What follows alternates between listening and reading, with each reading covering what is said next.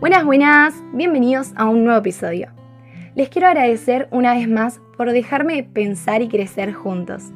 Y comentarles que se vienen episodios devos, es decir, devocionales, en los que vamos a reflexionar en el diario vivir de la mano de Dios, ya que ya sabemos quién es por los episodios anteriores. Así que, sin más vueltas, les quiero contar algo que aprendí ya hace un tiempo.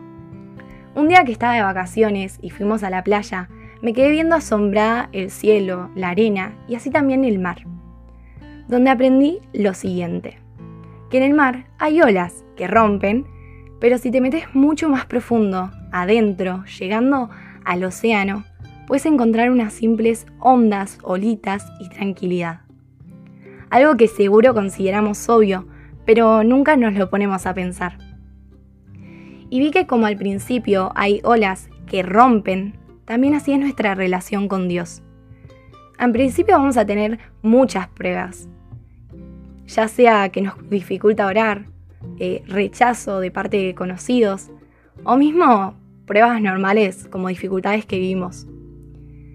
Pero ahí es donde decidimos si volver a la orilla o seguir y confiar en Dios. Así que vamos a estar un tiempo hasta que nos metemos tanto con Dios que llegamos a esa plenitud a esa profundidad donde hay tranquilidad y olitas ondas. Pero a pesar de las pruebas, porque van a seguir estando, porque son ondas, olitas, las vemos tan chiquitas porque somos uno con Dios. Y realmente nuestro foco está en Él. Y cuando ponemos nuestra mirada en Dios, las dificultades siguen estando, pero las vemos diminutas, porque sabemos que tenemos a un Dios todopoderoso que nos cuida y junto a Él las podemos superar, porque podemos superar todo. Así que hoy te animo a que te metas más profundo en tu relación con Él. Siempre va a haber pruebas, olas, pero cuando confiamos y estamos plenos en Él, no son nada comparado con lo que Él hace. Y Él transforma todo. Así que les quiero dejar también unos versículos, que uno es Salmo 91, 1, 2, que dice, El que habita al abrigo del Altísimo se acoge a la sombra del Todopoderoso. Yo le digo al Señor, tú eres mi refugio, mi fortaleza, el Dios en quien confío. Él te protege de cada ola que rompe. Metete más.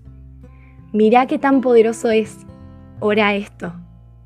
Y el otro versículo es Colosenses 3.2, que dice, concentren su atención en las cosas de arriba, no en la tierra.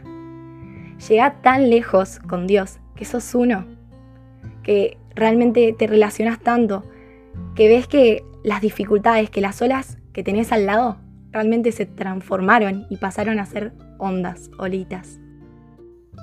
Así que mi pregunta hoy es, ¿estás en el mar o en la profundidad? ¿Ves olas o ondas? Anímate y seguí hasta llegar a esa plenitud.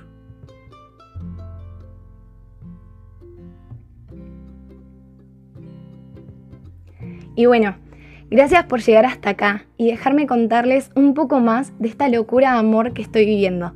Nos vemos la próxima.